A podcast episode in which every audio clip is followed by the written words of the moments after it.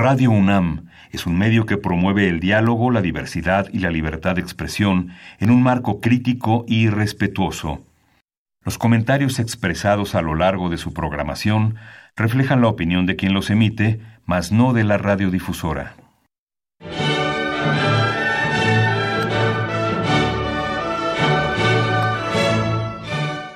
Diálogo Jurídico.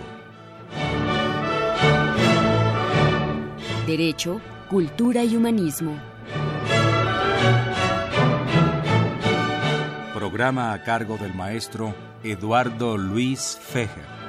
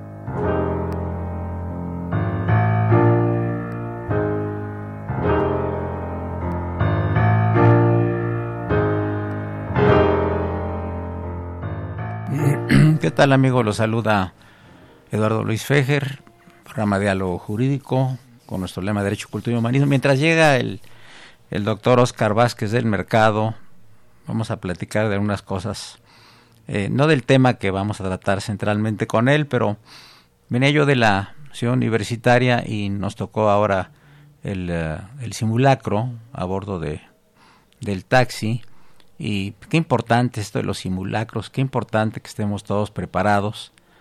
Pues estamos en una zona sísmica, al igual que está en una parte de los Estados Unidos, está la falla de San Andrés que toca California. Eh, hace unos dos, tres meses estuve en, eh, en Chile y pues los temblores, sobre todo en la capital, en Santiago, pues eh, no son, digamos, tan, tan fuertes como eh, en algunas otras partes de, la misma República de Chile y esto se presta pues a muchos comentarios, ¿no? Yo venía con el señor taxista y me estaba platicando de sus experiencias eh, de los signos del, del 85 y del 2017. El de 85 yo lo yo lo pasé en, eh, en Cancún, estaba yo en un congreso en Cancún y el día 18 de septiembre de 85, o sea, un día antes de, del temblor, estábamos cenando ahí cerca del mar en Cancún. Y es curioso, pues escuchamos un, un estruendo espantoso en, Cancún, hablo del año 85, y, y luego pues al día siguiente ya nos informamos lo que había pasado en, aquí en la capital de la República, ¿no? Por eso creo que es muy importante la, eh, este asunto de los simulacros, eh, pues para estar todos preparados. Eh, eh, la gente se enteró afortunadamente de con anticipación de lo del simulacro. Nos indican que habrán otros dos más, otros dos más simulacros este año, mayo y septiembre. Y pues debemos estar preparados, ¿no? Digo, lo importante como en todo es la preparación, Pero me da mucho gusto recibir en los micrófonos de, de Radio UNAM y en particular de la Facultad de Derecho al querido maestro y doctor don Oscar Vázquez del Mercado. Eh, aquí lo de la bienvenida, por supuesto. Oscar, bienvenido, un gusto. Muchas gracias, Luis. Una disculpa por la tardanza, pero esto... No, yo sé que se complicaron un poquito las cosas, inclusive ahí por Avenida Universidad cerraron... Este, Exactamente, ahí con... Unas ambulancias y eso para lo del simulacro, ¿no? Creo que está muy bien, ¿no? 100%. Definitivamente, este... Eh, fue muy bien avisado, esto es necesario ya eh, tú estabas en este momento mencionando lo del 85, pero también el del 2017, sí, muy fuerte. etcétera, ¿no? Muy fuertes, entonces nunca sobra estos eh, ensayos, estos simulacros, para que las personas estemos preparadas para un, un evento como este. Hace algunos años que estuve en la ciudad de San Francisco, que tomé un tour y pues los, eh, eh, los demás compañeros del tour le preguntaron al guía, ¿no? Oiga, ¿y cómo está lo de los temblores en San Francisco, California, ¿no? Que ha sido tradicional ese lugar. Una zona ahí con la falla de San Andrés. Y nos contó una cosa muy interesante, dice, puede pasar dentro de un minuto, dentro de una hora, dentro de un año, dentro de 10 años o dentro de 100. Son cosas totalmente imprevisibles, ¿no? Yo, yo, yo, yo traía aquí en el, en el tintero algunas cosas para comentar con Oscar Vázquez del Mercado, que aparte de su enorme cultura jurídica tiene una gran cultura general también. Pero eh, ahorita se acabó un poquito la tensión que había entre Rusia y China, ¿no? Parece que esta cosa de pues negociar creo que es lo más importante en los países, ¿no? Las guerras, como la primera que estuvo terrible, como con 15 millones de muertos, y la segunda guerra, no tan lejana, que fue 55 millones de muertos. De muertos, sí. Porque no negociaron las partes. O cuando menos una de ellas no quiso negociar, ¿no?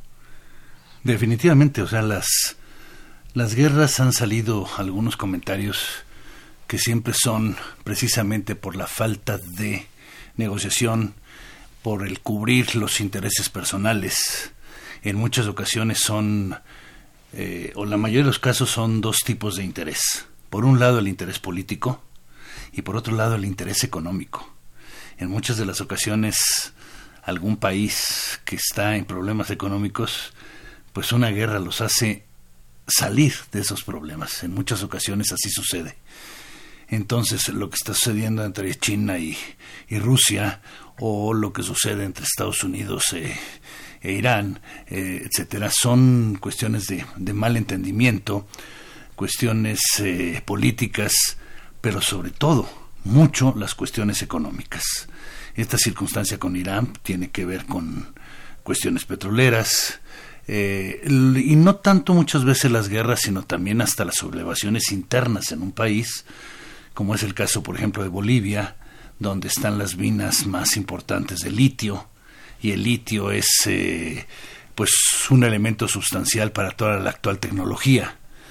Entonces, ese tipo de, de cuestiones económicas eh, y políticas son las que nos traen las guerras y el malentendimiento entre las partes. Mucho tienen que ver también los eh, gobernantes, quienes son los que toman decisiones de manera en muchas ocasiones unilateral, sin escuchar, como fue el caso de Estados Unidos ahora, a sus congresos cuando tienen la obligación de hacerlo.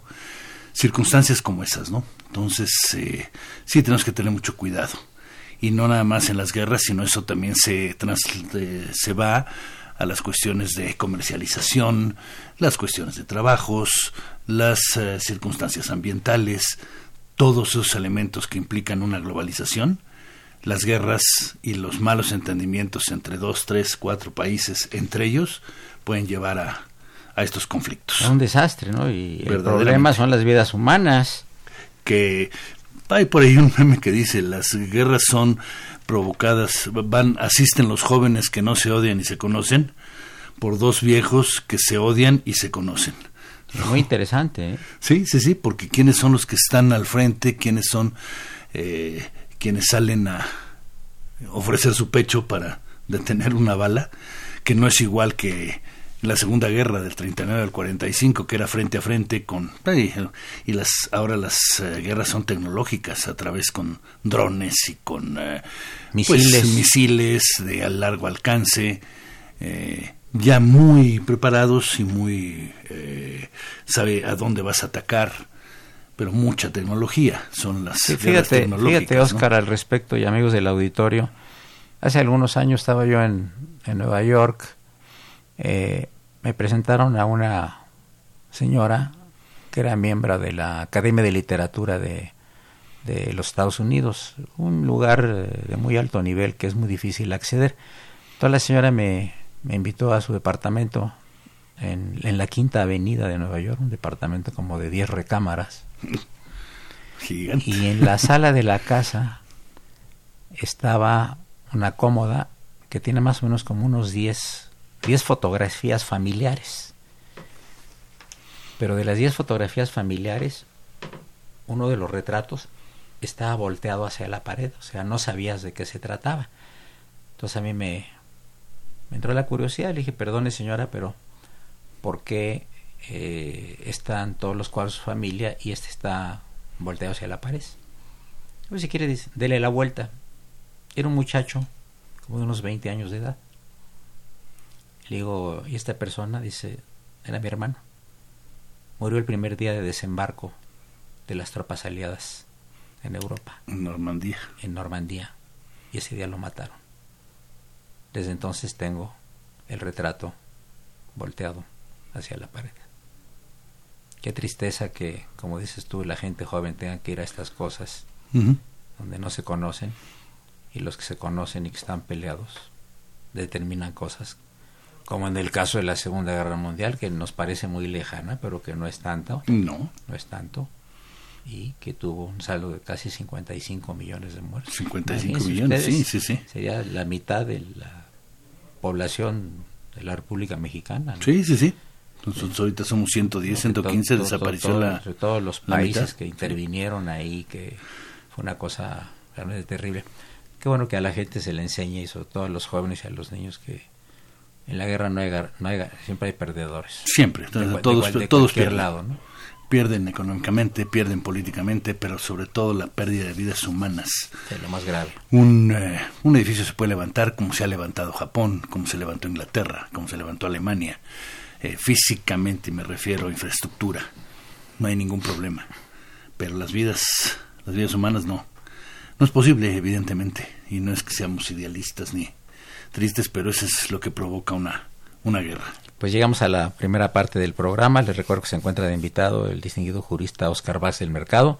Soy Eduardo Luis Feijer. Continúen esto sobre 860, esto Radio Universidad.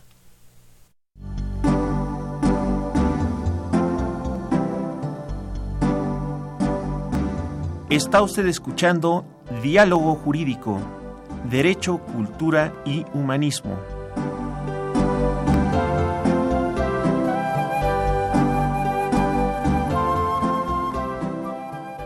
A través del 860 de AM. El alma mater del cuadrante.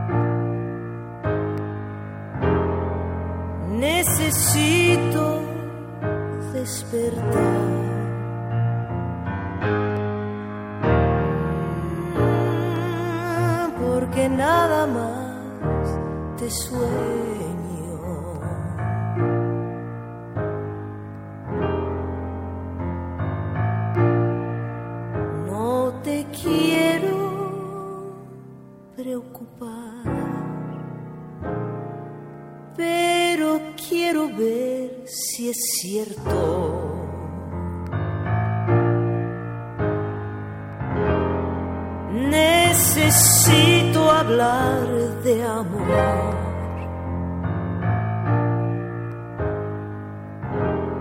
Porque así me siento viva.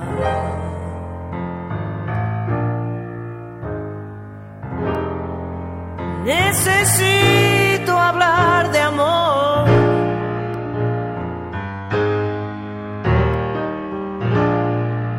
Porque así me siento.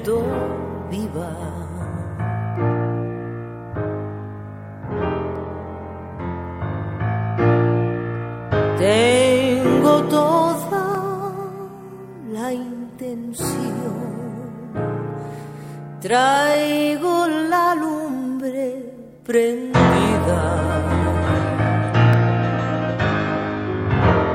Si me quieres ayudar.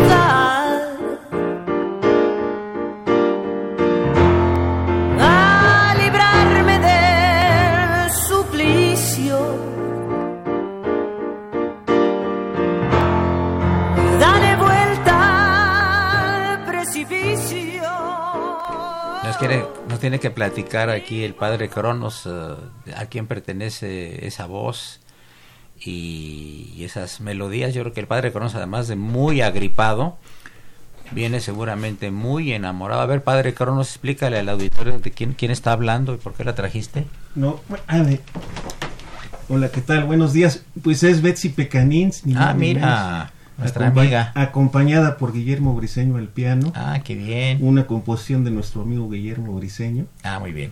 para entrar en calor. Sí, ahorita como En está el una- clima afuera, ¿verdad? Eh, En un clima con lluvia. de lluvia, Gracias, padre frío. Cronos. Que te mejores, padre Cronos. Gran cantante Betsy Pecanis. Sí. Oye, este, ¿qué tanta importancia tiene el, el- el, este grupo que se reúne en Davos, Suiza, cada año? ¿Es Mira, importante? Yo, eh, eh, por supuesto que es muy importante. Se fijan políticas económicas, es el máximo eh, foro económico donde quienes se reúnen son los primeros mandatarios, es decir, los líderes de cada país. Sí. Y este y toman decisiones en una agenda muy complicada, sí, porque en muchas ocasiones esas decisiones son tomadas otra vez volvemos al mismo concepto por aquellos que sí son o son potencias de manera unilateral. En muchas ocasiones no respetando muchos de los acuerdos muchas de las convenciones de carácter internacional. Esa eh, unilateralidad de algunos estados eh, y vuelvo a poner a nuestros vecinos por ejemplo Estados Unidos que dentro de las partes económicas las cuestiones ambientales son muy complicadas. Y son de los temas que se llegan a tocar ahí. No nada más es eh, el intercambio comercial, sino el intercambio de muchas cosas. El señor Jaime Chávez nos dice, referi- referi- referi- refiriéndose a lo comentamos hace un rato ahí con el doctor Vázquez del Mercado, que las negociaciones entre China y los Estados Unidos son meramente políticos por las próximas elecciones en el vecino país del norte. Definitivamente, o sea, hay alguien en mi opinión no es un estadista, es un comerciante, es un, sí, un empresario exitoso, yo no lo, no lo niego, ¿por qué? Porque es de los hombres más ricos, pero habría que analizar ese tipo de cosas. Y como está en un proceso de eh, una posible reelección, tanto las negociaciones con con Rusia, perdón, con China, las negociaciones de la guerra ahora con Irán. Todo esto tiene mucho que ver con su reelección. Inclusive tocaría las relaciones que tenemos México con Estados Unidos. Es un momento en el que también pues aprueban el, el TLC con los bemoles que hemos eh, visto, pero también lo aprueban. Está buscando cómo revertir la parte contraria de su famoso impeachment, que está llevándose en este momento por las elecciones de hace cuatro años, la forma de investigar con los ucranianos, etcétera. Entonces, definitivamente, como lo mencionábamos, y tiene toda la razón. Ese es un ambiente verdaderamente político. Son dos grandes potencias que una con la otra no va a ceder tan fácilmente. Sí. Pero sí lo hacen de manera económica. También los chinos tienen que ver su ambiente económico hacia el interior y su ambiente político hacia el interior las cuestiones económicas hacia el interior también están muy complicadas con los, eh, los chinos. ¿sí? Entonces sí es definitivamente un, unos arreglos temporales de carácter político, Ahora, más que económico. Ahora, eh, eh, es asombroso, eh, digamos, en todos sentidos, la irrupción del mundo asiático en el mundo económico, ¿verdad? Es La- espectacular realmente, ¿eh? Pero no, no nos debe de, yo creo que no nos debería extrañar. ¿Por qué? Porque son un grupo muy trabajador, muy ordenado. Sí. Veamos el caso de muy específico de Singapur. ¿Cómo ha surgido? Sí. De un país con una corrupción altísima, con un Producto Interno Bruto muy bajo a ser una de las principales potencias.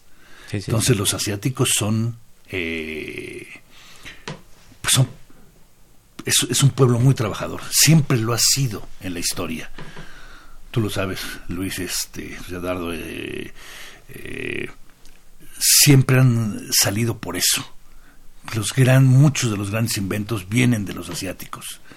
La organización de ellos, algunas de las cuestiones. Entonces, yo no quito el dedo del renglón que aunque sean a veces muy cerrados entre ellos, difícilmente aceptan eh, por las injerencias de países que no sean del bloque asiático, sí, pero sí realizan eh, cuestiones económicas con ellos, los intercambios comerciales, los intercambios eh, académicos, los intercambios eh, de carácter turístico, sí, son son muy importantes, o sea, son personas igual que los, los occidentales, personas con mucha inteligencia, pero la aprovechan y son muy respetuosos, ¿sí?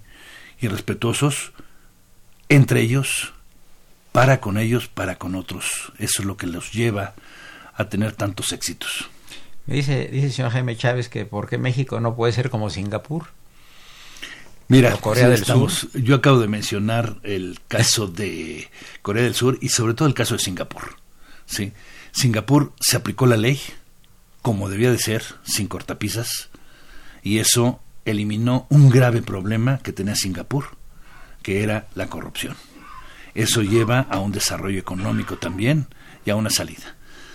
¿Por qué no podemos ser nosotros también igual? Porque creo que cada vez que tenemos un cambio de, de administración, tenemos cambios de planes, cambios de proyectos, cambios de programas que nos llevan a que cada quien hace este hace lo que quiere, lo que le conviene más según él al Estado y muchas veces son cuestiones personales.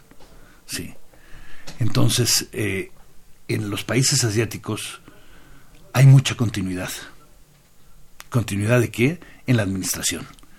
Los países europeos por eso han logrado lo que han logrado en la mayoría de ellos. Hay una continuidad en sus proyectos. Puede haber ajustes, pero no un cambio de 180 grados, sino un ajuste, por supuesto. No hay duda, porque además evoluciona, la Ahora, economía esto, evoluciona. esto también es una cosa de todos los países latinoamericanos, ¿no? Prácticamente es como una práctica latinoamericana, ¿no? Borrón y cuenta nueva cada X Cada vez que alguien, alguien llega porque el otro, y sobre todo cambios de sistema político, no el sistema político, sino el, eh, el partido que llega de X eh, creencia política, quiere implementar pues algo, algo nuevo, dándole giros de 180. No sé lo que está sucediendo en, en Bolivia, lo que está sucediendo en Ecuador, lo que está sucediendo en Venezuela, en Cuba, ahora también en México, en Nicaragua. Pues son países que, que van cambiando y, y en primer lugar tienen una pugna en el poder muy fuerte. Sí, claro. Y eso permea a las partes económicas, a las partes sociales, a las partes culturales, a la parte eh, de todos los, eh, los tipos que tenemos. Amigos, llegamos a la parte media del programa. Les recuerdo que se encuentra el doctor Oscar Vázquez del Mercado. Continúen en el 860, esto es Radio UNAM. Gracias.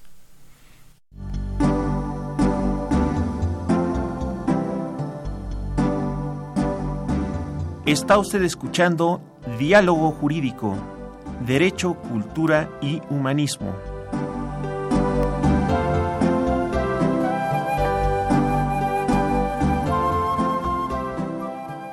A través del 860 de AM.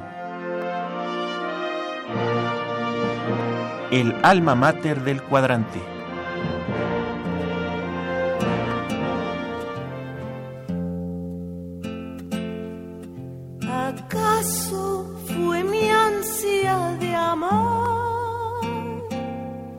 ¿O acaso fue tu mirar que despertó? ¿Acaso fue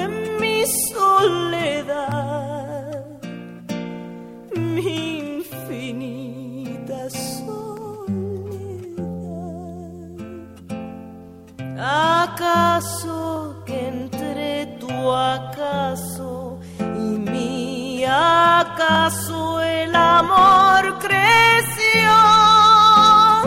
Y en nuestros acasos y en nuestros acasos,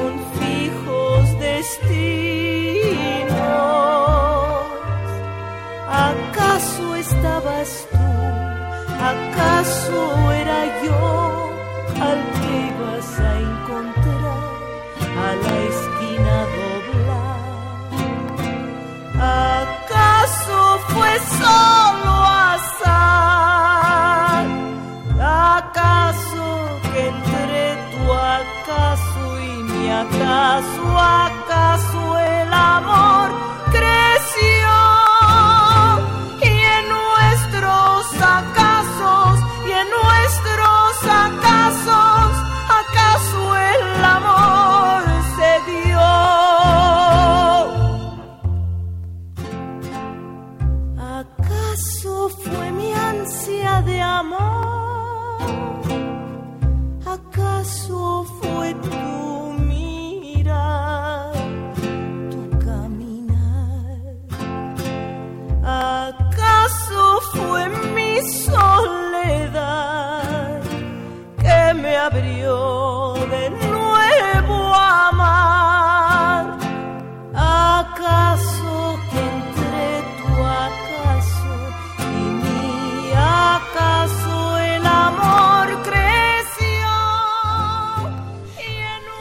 continuamos aquí platicando con el doctor Oscar Ruiz del Mercado. Yo tengo una inquietud también, es con relación al- al- a la tragedia de las migraciones, ¿no?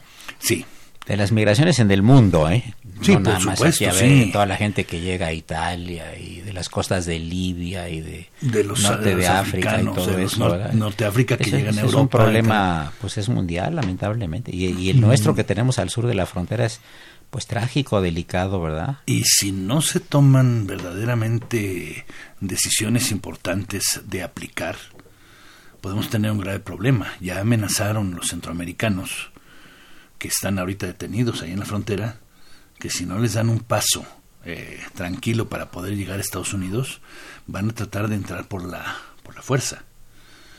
Y entonces, eh, pues creo que la, la política migratoria que estamos llevando, desgraciadamente está dependiendo mucho de los acuerdos con Estados Unidos. ¿Sí? Y entonces Estados Unidos es el que nos está marcando la, la agenda en la política migratoria. Ahora dicen que eh, eh, están eh, abriendo fuentes de trabajo tanto en El Salvador como en Honduras y en Guatemala y que se le están ofreciendo a las personas, pero no quieren. El, el- yo creo que el problema, por lo que están huyendo, independientemente de las fuentes de trabajo, es la seguridad. ¿Sí? Terrible. hay una inseguridad muy fuerte. Entonces se combina la falta de trabajo, ¿sí? Y se le están medio ofreciendo aquí en, en México. Pero por un lado ofrecemos trabajo a los centroamericanos y por otro lado, pues estamos teniendo nosotros una baja en nuestra... El empleo. En el empleo. O sea, no podemos tapar el sol con un dedo. Sí, entonces, pero los centroamericanos están sufriendo no nada más cuestiones económicas, sino también cuestiones de seguridad, cuestiones políticas, el seguimiento. Sí, entonces eh, es muy grave para ellos. Y buscan el sueño americano, ¿no? Que se ha buscado siempre, pues desde pues, la inmigración que tuvimos de, de España o en, en Estados Unidos de... Que luego se convierte en pesadilla en la frontera, ¿eh? Definitivamente. Yo me acuerdo una película, una película que se llamaba, me parece que se llamaba El Norte. ¿Te acuerdas? Sí, de hace, hace muchos años en donde, pues, ok, ya pasaron por todo el territorio mexicano, ¿sí? Llegan y no pasan a Estados Unidos. Estados Unidos tiene unas fronteras muy cerradas y una política migratoria bastante fuerte, ¿sí? Y se nos quedan de este lado. Y entonces tenemos zonas, unos cinturones en la frontera en donde empieza a darse la delincuencia, empieza a darse la hambre, el hambre, perdón, empieza a darse los problemas económicos, los problemas de salud, y hay que atenderlos por cuestiones de Humanitarias. de humanitarias, sí. Y el país bastante problemas tiene. Tenemos Como todos los problemas países, sí, problemas internos para pues tener que estar con muchos de los demás. Yo me- Yo me acuerdo que esa película del norte parece que algunos migrantes lograron pasar a través de una especie de tubo muy ancho y que los mordieron unas ratas y se murieron.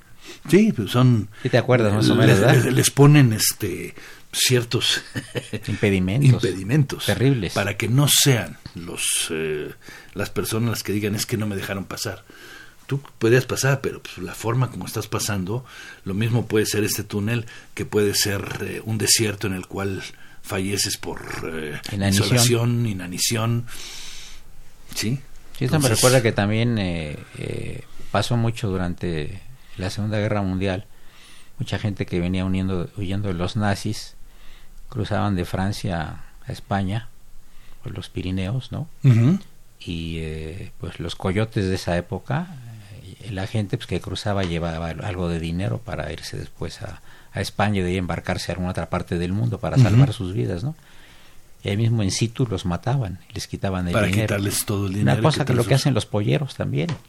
Pues sí, y de repente ves eh, que descubrieron un camión en la frontera con 150 personas que iban hacinadas ahí, ya muchos ya con problemas de inanición, de calor, con etcétera, niños también que niños, es tan etcétera, grave no Y lo sueltan. Y, y las personas creen que pues ese es el sueño, que van a mejorar y, y con todo respeto no mejoran. No, No, tienen, no, no. tienen Si es eso. que llegan vivos verdad Lo primero es buscar llegar vivo y ya después a tratar de ver qué. ¿Sí?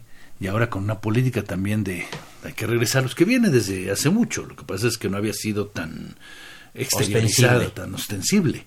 Pero desde Obama y Clinton, etcétera, han tenido los últimos años una política de estar eh, regresando a aquellos indocumentados. Ahora, por ejemplo, la migración eh, mexicana pues, es una buena migración a los Estados Unidos. O sea, el mexicano es muy trabajador. Trabaja, no es, no tiene líos, junta para su familia, les manda las remesas, ¿no? Es decir, Eh, es un magnífico trabajador el mexicano. simple y sencillamente ver que no es una de las principales fuentes de ingreso a México, además del petróleo, que ahorita estamos teniendo un problema muy fuerte, y el, turismo, que el ha turismo. bajado por Sí, claro. las, las remesas, si no me equivoco, están ahorita en segundo lugar Sí, claro. del ingreso que está teniendo México por las remesas, por los miles de millones de dólares que están enviando. Sí, ¿Sí? ¿Eso qué quiere decir? Que allá les pagan, claro. ¿sí? Y, es por, y les pagan porque están trabajando bien. Claro. A lo mejor en condiciones no las más accesibles, pero puede ser que sean más accesibles que las que puedan tener aquí. Sí. Hay mucha gente eh, le manda a las familias y con eso construyen sus casas. Luego vienen cada año a saludarlos de Estados Unidos, ya que están arreglados los papeles, ¿no? Sí, por supuesto. Sí. O logran hasta llevar a sus familias allá. Sí, claro. O muchos ya han nacido allá y el, el problema ha sido cuando ya separas. El padre que fue bracero, que ya esa figura es muy Antigua. eh, antigua, sí, pero los hijos ya nacen allá, ya tienen la protección, etcétera, y viene una separación de Yo me acuerdo que eh, en los años 60, 50, eran contratos eh, temporales, ¿verdad? Contratos iban, de- iban los braceros, cumplían y regresaban, ¿verdad? Por supuesto, sobre todo a la parte de agricultura, los servicios, eh, en, en la parte de ingeniería, Sí, los ingenieros mexicanos son de primer nivel. no, claro. Sí, los trabajadores para la construcción son de primer nivel. Sí, claro. ¿sí? Y los llevan, eh, los llevaban con documentación, controlados y iban, trabajaban una temporada, ¿sí? y, y regresaban y volvían a ir. Y Pero es un control. He platicado control. con algunas gentes que han sido, han estado en migraciones diferentes, ¿no? Pero, pues si una persona que sale de su país y llega a otro, pues tiene el alma dividida, ¿no? Está pensando en su país de origen, con sus costumbres, sus familias, sus Pues sí. comidas, su, su música. Pero llevan tanto tiempo fuera que, que han perdido esas raíces. A lo mejor tienen a, a la tía, a la abuela, a los hijos y otros se fueron para allá, pero han perdido toda re- re- relación eh, a, a su suelo, ¿no? A su, a su nación mexicana. Sin embargo, sí persisten ciertas costumbres, ya que celebran allá el 5 de mayo, Sí, fue la es- independencia, ¿verdad? Como si fuera la independencia, Sí, ¿no? Es este, esa... Y a, las- a los, a los niños los visten de charritos y a las niñas de adelitas. Y este, pues los niños a veces no hablan ni español y No, no ya saben son... ni de qué se trata. Es que es muy, es muy difícil, ¿eh? Por Tienen que supuesto. pasar dos, tres generaciones para que ya, más o menos, ¿verdad? Además, pues la ciudad americana es una ciudad no muy abierta, no es muy permisiva, digamos, ¿no? No, no permite mucho la... Y, y, y precisamente la- la- las personas de cada una de las nacionalidades viven en, en colonias, en, en zonas Que el muy- barrio italiano, que el barrio francés, que el barrio alemán, que el barrio tal, que el barrio holandés, ¿no? Exactamente, así se forman los barrios allá. Y los Sí. clubes. Y los clubes de, el Club de México en, en Dallas y en San Francisco, etcétera, de personas que lo han hecho y, y las colonias son de las personas connacionales, no Yo- se yo mezclan. digo- yo les digo a mis alumnos que si alguno se va a Estados Unidos a trabajar un bufete en Nueva York, resulta que el director del bufete es chino, la secretaria es polinesia, el, el encargado de tal cosa es guatemalteco, el principal abogado es mexicano, el, eh, hay uno que es eh, el traductor que es del ruso inglés, es, es- es- es una sociedad muy extraña. Es, El idioma no, no, el idioma unifica, pero no da esa, esa cohesión cultural, ¿verdad? Y, y, y tú bien lo mencionas, en un despacho 8, 10 o 20 personas de distintas nacionalidades se ven en el despacho y cada uno sale para su lado. Igual los centros no- médicos, ¿eh? Sí, los médicos, los y todos salen y se van a su casa y no vuelven a ver a esas personas. En su vida las han visto en su casa. No distinto a nunca. nuestra sociedad. Sí. Tú trabajas en un despacho y son personas que salen y se van a comer juntos o, o de repente familiarmente se invitan un fin de semana, etcétera. Eso no sucede allá. La sociedad, bien lo, bien lo mencionas, es muy cerrada Sí. y tienes que buscar la gente, las personas de tu nacionalidad.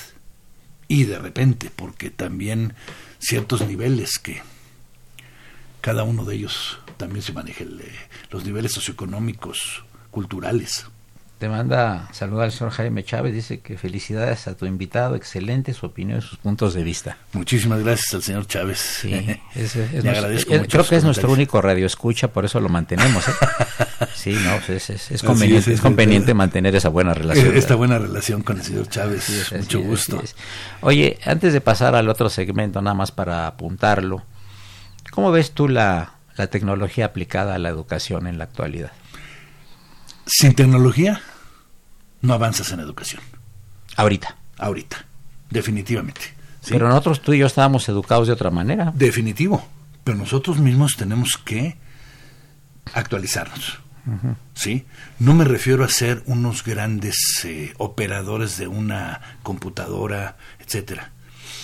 Yo sigo dando mis clases a la antigüita. Llevo 37 años como profesor y la clase no uso eh, PowerPoint eh, y. PowerPoint un día todavía hace unos cinco años le le dije a, uno, a unos alumnos, no uso transparencias. Me dicen, maestro, este, actualizas las transparencias, los cuadritos de estos o, o los acetatos. Que ya no se usan. Ya, ya hasta plan de broma y que, que yo me llevo muy bien con los alumnos, me gusta mucho. Pero si no te actualizas, definitivamente no Te quedas atrás. te quedas atrás, definitivamente. Así como hace muchos años a lo mejor el idioma no era tan importante, un Claro, segundo idioma o tercero. claro, claro. En la actualidad alguien que no tiene un segundo o tercer idioma no es eh, Sí, no, no, difícilmente encuentra. Sí. O lo mismo, antes con una licenciatura era más que suficiente. Claro. Si no tienes ahora un posgrado, unos estudios adicionales, tampoco te quedas atrás. Lo mismo sucede con la tecnología.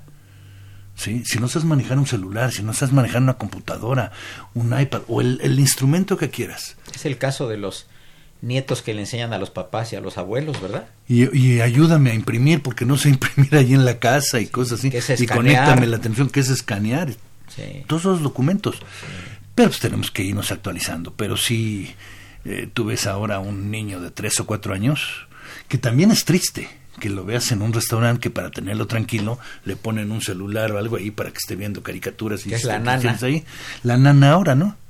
No, Sí. Llegamos a la prácticamente a la última parte del programa. Les recuerdo, amigos, estamos en Radio UNAM, el programa de la Facultad de Derecho de lo Jurídico y nuestro invitado de honor del día de hoy, el conocido jurista Oscar Vázquez del Mercado. Continuamos en unos momentos. Gracias.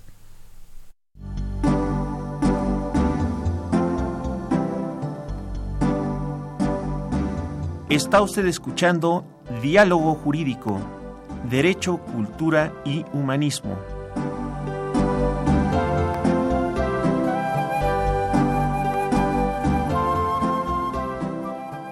A través del 860 de AM. El alma mater del cuadrante.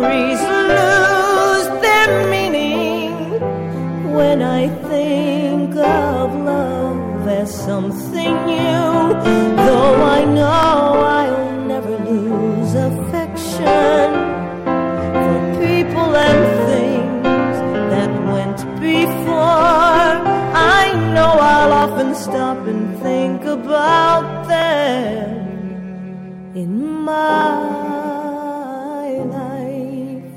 I love you more.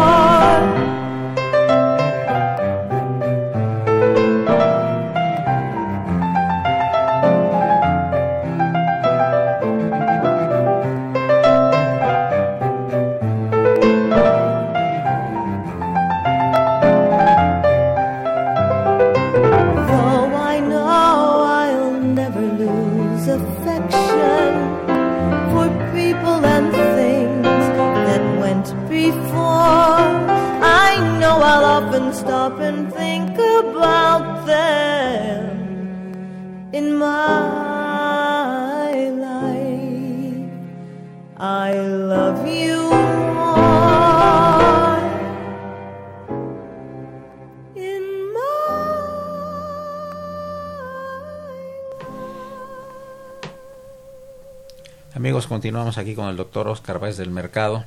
Y pues eh, cambió radicalmente el tema, ahora quiere hablar de fútbol, soccer y fútbol americano. Y yo dije, ¿por qué no? Porque pues los medios electrónicos también están muy... Ahora, ahora ya, ya pueden ver si entró o no el gol, si ganó el caballo de carreras o no, bien, antes tenía que ser visual, si ganó por una nariz o no, y ahora ya todo es electrónico, ¿no? Todo es electrónico en, en todos los deportes. En todos los deportes. Ahorita tú en el segmento anterior mencionabas la evolución en la educación por los aspectos eh, eh, electrónicos, la tecnología, pues eso mismo ha aplicado a todos los deportes, ¿sí? Ahorita está, pues, en boga el fútbol americano. Viene en 15 días un Super Bowl, el Super Bowl número 54. Si nosotros nos remontamos al primer Super Bowl, ¿sí? allá por 1967, 66, 67, yo creo que lo vieron no sé cuántos millones, pero nada más en Estados Unidos, porque pues, la televisión era incipiente. Totalmente. Las transmisiones electrónicas. Y en la actualidad se calcula que alrededor de dos mil millones de personas en el mundo podrán ver el, el Super Bowl. Es como las Olimpiadas también. Las ¿no? Olimpiadas, otro. El Mundial, no se diga. El Mundial de Fútbol. Eh, El Oscar. eh, el Oscar es, creo que, que de los eventos más eh, importantes. Antes, por ejemplo, lo que pasa es que cayó mucho por algunas cuestiones. El, el evento de Miss Universo también era muy visto, pero el Oscar es también como participan ahí eh, personas de todo, Sí, sí. de to- pues, perdón, de todo el mundo. Sí. Sí, también son la, la tecnología es es fundamental en el desarrollo. Y regresando a la parte de la de la educación, desgraciadamente pues también puede ser negativa. Sí. Las investigaciones que ahora se hacen es nada más copiar y pegar en muchas de las ocasiones. Entonces tú como profesor, yo como profesor nos damos cuenta de que una investigación ya no se hace verdaderamente investigando, sino se busca, se pone una palabrita y casi casi bajan todo el, el documento, ¿sí? Y eso, eso nos lleva a aspectos negativos. ¿Tú no, crees que el siglo XXI es el siglo de, de la información, pero que también de alguna manera es el siglo de la ignorancia? Definitivamente. Es esa Tú- paradoja, ¿verdad? Definitivamente. Eh, platicando yo con un sobrino, me decía, pues nosotros los millennials nos echan muchos eh, crit- críticas, etcétera, pero ustedes, tío, los boomers, se acabaron muchas cosas en tu época, ¿eh? Cuestiones de eh, la naturaleza, eh, no fincaron en muchos casos bien las, eh, los elementos posteriores. Nosotros también tenemos nuestra culpa, pero no ustedes los boomers nos echen la culpa a nosotros los millennials. tú eres baby boomer, ¿verdad? Yo soy baby boomer. Y yo soy pre-baby y pre-boomer. Sí, sí, sí, a mí me dentro de esa categoría de los baby boomers. Sí, sí. Y sí, me, me lo dijo y yo no había eh, en un momento dado pues reparado en, en lo que nosotros hicimos. Nosotros queremos eh, pues no culpar, pero sí decirle, lo decías tú en este momento, la tecnología va a la falta de comunicación interpersonal, sí, a, a cuestiones de ignorancia, sí. Antes tenías que leer y leías libros, cultura, no nada más de tu materia. O traducías e investigabas para hacer tu tesis. Exactamente, y, y sobre los libros y en papel. No, claro. Y en la actualidad es copiar y pegar. Claro, es, es muy bueno el alcance de la tecnología, pero eso también te lleva a una, a una ignorancia, a conceptos eh, y a cosas anteriores que, la- que los jóvenes no conocen porque no les interesa. Les interesa estar metidos sí en la tecnología, pero en- Y en los avances, ¿verdad? Porque están Sí. pendientes de cambiar celular Ah. cada que sale uno nuevo. Sí, y Porque cada el celular les da esta- les da estatus, ¿no? Es, Algunos eh, de ellos, ¿verdad? Por supuesto, llegar con una computadora de eh, primera, de última generación y eh, aspectos así, ¿no? El padre Cronos, por ejemplo, está al día ahí en su... En la música. En la música y además en su celular. Hay un celular de... Creo que es de última generación, más o menos, ¿verdad? Sí, eh, pero sí, sí es, es muy claro. La tecnología es benéfica, pero también perjudica. Como todo es un arma de dos filos, ¿no? Es como las medicinas, te curan una cosa y te descomponen otra. que ponen otra, sí, las relaciones interpersonales también pueden ser este tener lo bueno y tener lo malo, todo. Nada más hay que saber aprovechar lo bueno y tratar de no aplicar lo malo, ¿no? De esto. Sin embargo, por ejemplo, en, eh, en los alumnos universitarios y yo creo que secundarios y prepa, pues eh, ya su vida gira alrededor de los teléfonos celulares, ¿no? De- definitivamente, Si definitivamente. nosotros estamos pendientes de llamadas y mensajes, nosotros quizás no le demos mayor uso a- al celular que es que llamadas y mensajes y eventualmente algo de, de información, pero sí el joven está, yo he visto inclusive en el cine, en el cine están viendo la película y están viendo el celular. O en, en, en la casa. Las dos cosas. Están con la computadora, están con el celular y están viendo la televisión. Y, y atienden las tres cosas. También, si hay un desarrollo, o sea, hay cuestiones positivas, pero también hay cuestiones negativas. Ya ahora está en plan de broma el manual de Oheim o el manual de Carreño, que le adicionaron un capítulo de el celular de qué lado va, del tenedor o del cuchillo. Está muy bueno. Sí, ahí a la hora de la comida. Así es, pues amigos, estamos llegando a la última parte del programa, ya que el padre Caro nos está haciendo unas señas de que ya se cumplió casi la hora del programa de, de algo jurídico. Eh, yo le agradezco mucho al querido jurista y amigo personal, a quien quiero y admiro tanto, que es Oscar Valles del Mercado, su presencia y valiosos comentarios. Muchísimas gracias Luis, como siempre, con la invitación y seguimos con temas que no forzosamente tiene que ser lo jurídico.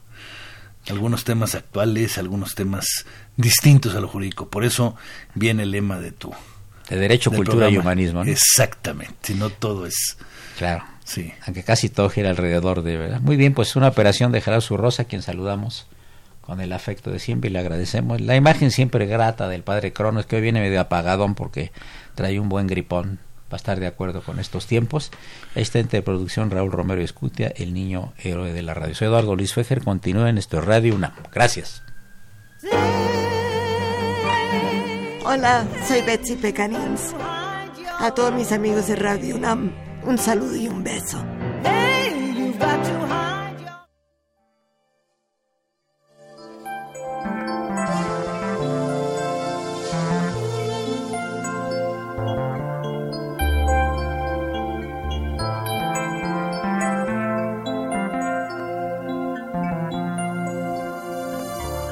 Nunca sabrás quién soy, el sabor. palabras